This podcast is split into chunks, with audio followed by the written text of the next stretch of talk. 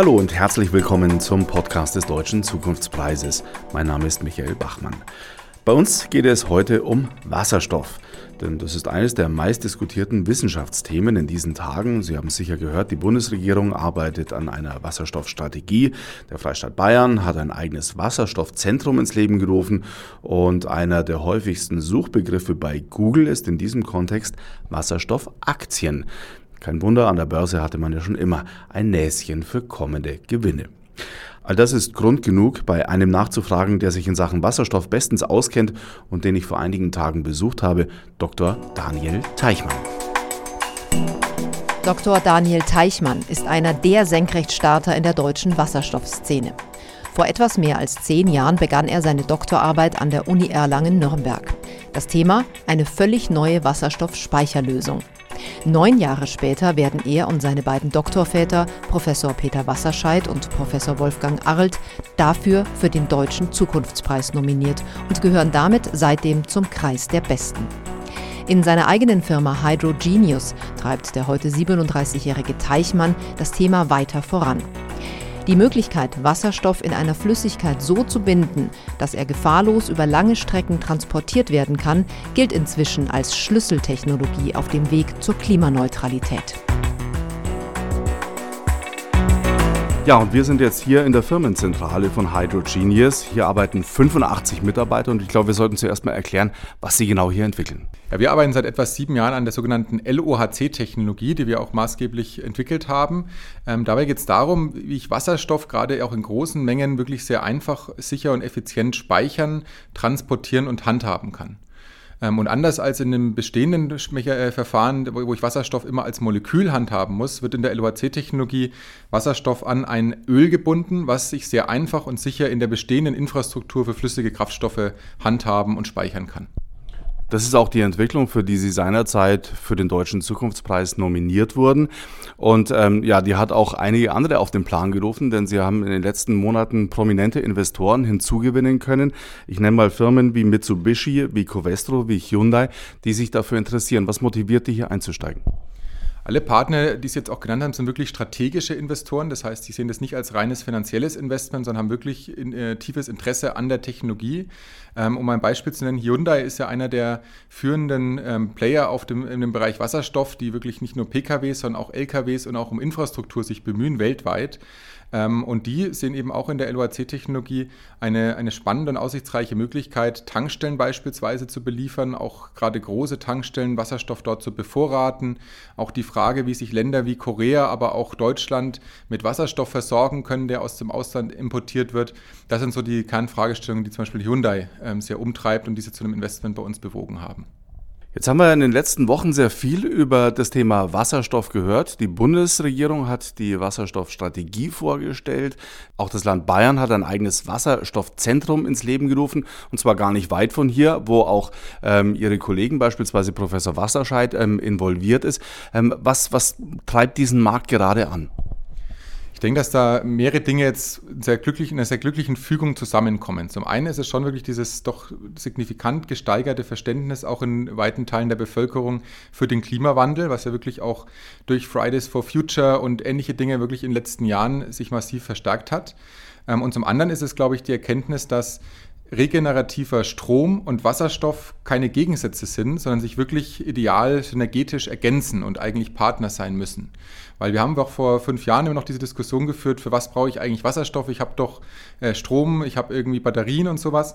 Und mittlerweile ist einfach die Erkenntnis, glaube ich, in weiten Teilen von der Bevölkerung und Politik da, dass es eben eine Ergänzung ist. Man braucht beides. Ich kann natürlich toll Strom direkt nutzen, aber ich muss mich eben auch fragen, wie kann ich denn erneuerbare Energie auch speichern? Wie kann ich sie verfügbar machen, auch wenn kein Wind weht? Wie kann ich vor allem auch weltweit die besten Potenziale für erneuerbare Energie nutzen? Und die sind halt in fast allen Fällen nicht direkt um die Ecke, sondern eben doch weiter entfernt. Und da hat Wasserstoff eine ganz wichtige Rolle und das wird eben auch zunehmend sehr von allen Seiten gesehen. Und da müssen wir jetzt, glaube ich, ein bisschen was noch erklären. Ähm, es, das Zauberwort heißt grüner Wasserstoff. Also es gibt den blauen, es gibt den grauen, es gibt den türkisenen Wasserstoff und es gibt eben auch den grünen Wasserstoff, von dem Sie gerade schon gesprochen haben. Vielleicht könnten wir das noch ein bisschen aufklären für unsere Zuhörer. Ja, da muss man also wirklich ein wahrer Farbexperte sein mittlerweile. Sie hatten schon die wichtigsten Farbtönungen angesprochen. Ähm, man muss auch dazu erstmal wissen, dass Wasserstoff ja im Grunde seit 100 Jahren genutzt wird in der Industrie. Das ist also so gesehen überhaupt nicht neu. Man braucht es in verschiedenen Prozessen, Metallverarbeitung, Lebensmittelherstellung. Und es war bisher aber eigentlich immer zu mehr als 90 Prozent sogenannter grauer Wasserstoff, der aus fossilen Rohstoffen gewonnen wird. Und da ist jetzt wichtig, der Wasserstoff selber, zum Beispiel im Fahrzeug, setzt ja nur Wasserdampf frei. Das heißt, ist so gesehen erstmal frei von schädlichen Emissionen. Wenn der Wasserstoff aber natürlich initial aus, aus Erdgas erzeugt wurde, dann, dann sind die, die CO2-Emissionen natürlich an einer anderen Stelle angefallen. Das ist im Grunde genau das Gleiche, wie wenn ich ein Batteriefahrzeug mit Kohlestrom äh, lade. Das bringt äh, hinten raus auch nichts. Und deswegen ist eben aus meiner Sicht wirklich extrem wichtig, dass man gerade langfristig wirklich grünen Wasserstoff im Grunde ausschließlich ähm, sich anschaut. Grüner Wasserstoff ist eben einer, der aus erneuerbaren Energien gewonnen wurde. Da gibt es verschiedene Möglichkeiten. Die, die häufig genutzte ist natürlich, dass man elektrischen Strom regenerativ nutzt, um in der Elektrolyse Wasser zu spalten. Und wenn man grünen Wasserstoff verwendet, dann ist wirklich der gesamte Zyklus aus Wasserstoffherstellung und Wasserstoffnutzung frei von CO2 und anderen klimaschädlichen Gasen. Und dann ist das wirklich im wahrsten Sinne des Wortes ein nachhaltiges Energiekonzept. Wobei man auch dazu sagen muss, dass man hier sehr viel regenerative Energie benötigt, weswegen jetzt auch Projekte angeschoben werden, wie beispielsweise in der Wüste Marokkos ähm, entsprechende Farmen aufzubauen, um dort eben diesen grünen Wasserstoff dann auch herstellen zu können. Ja, das ist absolut so. Also muss ich da auch vor Augen halten, dass, ähm, dass Deutschland, ähm, und es gilt für viele andere Länder auf der Welt auch, massive Energieimporteure sind. Also wir importieren heute ungefähr 70 Prozent unserer Energie ähm, in, in, Form von Öl, in Form von Gas, in Form von Kohle. Ähm, und das Zweite, was man sich vor Augen halten muss, ist, dass der Stromsektor, wo wir ja mittlerweile so 45 Prozent regenerativen Anteil erreicht haben, was sehr gut ist, dass das eben auch nur ein Energieverbraucher von mehreren ist. Das heißt, insgesamt gesehen ist Deutschland gerade mal bei 15 Prozent Anteil der Erneuerbaren. Und jetzt haben wir ja schon trotzdem seit Jahren Diskussionen rund um Bebauungsdichte mit Windrädern und solche Dinge. Und das macht schon klar, es ist weder erstrebenswert noch sinnvoll, dass sich ein Land wie Deutschland zukünftig selbst versorgt. Und wenn man dagegen mal nach, nach Südeuropa schaut, nach Nordafrika schaut für Solarenergie oder aber nach Norddeutschland, Skandinavien, Schottland für Windenergie schaut, dann kann man da um Vielfaches günstiger Strom produzieren. Und da öffnet jetzt eben gerade Wasserstoff die Chance, diese Potenziale nutzbar zu machen, weil ich kann keine Stromleitung von Schottland irgendwie nach Deutschland legen. Ich kann aber sehr wohl grünen Wasserstoff, den ich dort oben herstelle, eben zu uns importieren und, und her, äh, her verschiffen. Aber es wird noch sehr viel notwendig sein in den kommenden Jahren. Wir haben es ja auch in den letzten Jahrzehnten schon erlebt, dass Wasserstoff immer wieder gehypt wurde, sage ich jetzt mal. Wir hatten auch schon, glaube ich, 2007 war das eine Wasserstoffinitiative der damaligen Bundesregierung und es ist dann wieder eingeschlafen. Wieso wird das diesmal anders sein? Ja, das ist tatsächlich auch ein Thema, mit dem man ein bisschen zu kämpfen hat oder hatte, wenn man mit Wasserstoff äh, arbeitet, weil doch viele Leute schon vor 10, 20, 30 Jahren immer wieder mal diese Hypes mitgemacht hatten und dann auch stark enttäuscht wurden. Ähm, nichtsdestotrotz glaube ich, dass eine Reihe von, von Randbedingungen einfach diesmal ganz anders sind als noch vor 20 Jahren, sagen wir mal.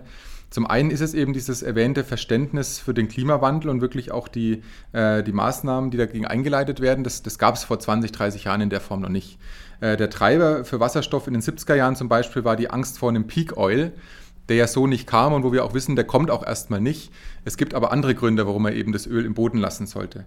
Also das ist sicherlich ein wichtiger Punkt, aber genauso äh, ist man auch technologisch sicherlich mittlerweile viel weiter in vielen Bereichen was jetzt zum Beispiel Wasserstofferzeugung und Nutzung angeht, aber auch elektrische Fahrzeuge gab es vor 20 Jahren in dem, dem Stile noch nicht. Und ob da dann letztendlich eine, eine Brennstoffzelle oder eine Batterie drin ist, ist dann eben auch nur eine, ein kleiner Unterschied. Deswegen ähm, hat sich da viel getan. Ähm, und ich glaube, dieses Verständnis ist einfach jetzt breit da, dass massiver Wandel erfolgen muss und eben nicht auf Zeitachse von den nächsten Generationen, sondern den nächsten 10, 20, 30 Jahren. Und da ist, äh, kann eben eigentlich nur Wasserstoff durch die Möglichkeit eben auch aus günstigen Quellen zu importieren, äh, eigentlich eine, eine Chance bieten, das zu erreichen. Was muss passieren, dass es funktioniert, dass es auch in der breiten Öffentlichkeit so entsprechend wahrgenommen wird? Stichwort Infrastruktur, Tankstellen zum Beispiel, was, was die Dichte anlangt. Ja, also das ist äh, auch eine weitere kleinere Schwierigkeit vom Wasserstoff, dass der Anfang, sage ich mal, dadurch ein bisschen erschwert wird, dass ich ja dieses Henne-Ei-Problem habe. Ich brauche einerseits genügend Fahrzeuge. Die Fahrzeuge gibt es aber nur, wenn ich Tankstellen habe und umgekehrt lohnen sich die Tankstellen nur, wenn es die Fahrzeuge gibt. Und das ist ein Kreis, der muss durchbrochen werden oder wird durchbrochen durch trotzdem ähm, Bekenntnis von Politik und auch Firmen dazu. Deswegen es gibt in Deutschland jetzt fast 100 Tankstellen. Ähm, das heißt, man hat eigentlich wirklich ein sehr, sehr gutes Netz. Ist auch mit das beste Netz weltweit, vielleicht mal abgesehen von Kalifornien und Japan. Ähm, das heißt, da ist schon sehr, sehr viel passiert. Ähm, und auf dem Pfad müssen wir definitiv auch weitergehen. Ich glaube, wichtig in Richtung Bevölkerung ist auch gerade, dass man das Ganze wirklich als Partner zu elektrischer Energie und zu Batterien und allem versteht. Weil es wird leider immer sehr stark polemisiert und da schimpfen dann die Batteriefans gegen Wasserstoff mit Argumenten, die äh, teils zwar nicht komplett falsch, aber zumindest auch falsch interpretiert sind. Und ich glaube, das braucht es gar nicht, weil es ist kein Widerspruch, sondern es ergänzt sich wirklich. Und keiner, kein, glaube ich, kein Wasserstoffvertreter würde sagen, dass Batterien nutzlos oder überflüssig wären. Überhaupt nicht. Die haben ihre Rolle. Aber genauso hat Wasserstoff seine Rolle. Und ich glaube, es würde viel helfen, wenn, sage ich mal, alle, alle Leute, die da eine Rolle spielen in der Öffentlichkeit, da meine ich nicht nur mit Politik, sondern da meine ich auch äh, Vertreter von großen deutschen Autoherstellern zum Beispiel, da quasi auch äh, e-, offen und ehrlich und sozusagen faktisch richtig kommunizieren würden, ähm, damit quasi wirklich auch in der breiten Bevölkerung eben ein Verständnis da ist für die doch etwas komplexere Thematik, die eben nicht so einfach ist, äh, sie auf gewisse Schlagworte zu reduzieren. Wir hatten vorhin schon über Ihre Investoren gesprochen. Die Bundesforschungsministerin Karliczek hat zum Beispiel gesagt, jetzt im Zusammenhang mit der Wasserstoffstrategie, Deutschland soll der Leitanbieter und auch der Leitmarkt für grünen Wasserstoff und die Technologie werden. Sie als einer der ganz großen Innovatoren in diesem Land, wie steht Deutschland hier auch was, was die Entwicklung anlangt da? Deutschland steht schon relativ gut da. Es gibt eine Reihe an Firmen, die wirklich auch mitführend sind, sei es in den ganz verschiedenen Bereichen, eben auch Elektrolyse beispielsweise, wo es eine Reihe von Firmen gibt. Ähm, nichtsdestotrotz muss man trotzdem ähm, sehr ehrlich sein, dass in Asien wirklich massiv viel getan wird, auch für Wasserstoff und wirklich auch sehr, sehr große und starke Unternehmen aktiv sind. Und das jetzt auch nicht erst seit vor, von vor drei Wochen, seit es die deutsche Wasserstoffstrategie gibt, sondern ehrlicherweise schon seit einigen Jahren. Also in China wird seit Jahren sehr stark drauf gesetzt, in Japan sowieso, da gibt es einen langen, breiten gesellschaftlichen Konsens zwischen Politik, Industrie, Gesellschaft. Das heißt, die Darstellung, dass jetzt quasi Deutschland da sehr früh und sehr voranschreitet, ist nur begrenzt richtig aus meiner Sicht. Nichtsdestotrotz finde ich es gut, dass dieser Anspruch ähm, artikuliert wird und dass der so gesehen wird. Ähm, und was ich auch sehr wichtig und richtig finde, auch in der Wasserstoffstrategie, ist, dass trotzdem nicht der Fokus allein auf Deutschland gesetzt wird, sondern dass europäisch gedacht werden muss. Also Wasserstoff ist generell ein Thema, was zu groß ist für einzelne Nationalstaaten, sondern es muss auf einer Ebene Europa mindestens gedacht werden, wenn nicht eben sogar, was ja auch schon passiert, in Partnerschaft mit Nordafrika, in Partnerschaft mit Asien. Ähm, und das, diesen zweiten, äh, doch wichtige Dimension auch der nationalen Wasserstoffstrategie halte ich für den richtigen Weg. Also, wenn wir es zusammenfassen, es tut sich was hier, auch in Deutschland, aber man muss jetzt auch richtig dranbleiben. Absolut. Also ich glaube, ich war schon positiv äh, angetan, auch von der nationalen Wasserstoffstrategie, sage ich mal, was so die Vision, was, sage ich mal, den Anspruch angeht. Aber man muss natürlich auch ganz ehrlich bleiben, es ist erstmal ja nur Absichtserklärungen. Das heißt, noch ist davon nichts in Gesetze gegossen, nicht, noch hat sich keine Regulierung geändert, noch ist da wahrscheinlich kein Euro oder kaum Euro ausgegeben. Die eigentliche Arbeit fängt damit jetzt an aus meiner Sicht. Vielen Dank. Gerne, danke. So wird also Dr. Daniel Teichmann 2018 nominiert für den Deutschen Zukunftspreis und somit auch im Kreis der Besten zur Frage, warum sich in diesen Wochen so viel um den Wasserstoff dreht. Was tut sich sonst noch beim Preis des Bundespräsidenten für Technik und Innovation? Die Jury hat die diesjährigen drei Nominierten ausgewählt. So viel darf ich Ihnen verraten. Es sind wieder sehr interessante Projekte dabei. Der Öffentlichkeit werden sie am 9. September vorgestellt. Alles weitere dazu und natürlich auch rund um den Deutschen Zukunftspreis erfahren Sie auch auf unserer Webseite unter www.deutscher-zukunftspreis.de sowie in den sozialen Medien. Danke fürs Zuhören und bis zum nächsten Mal.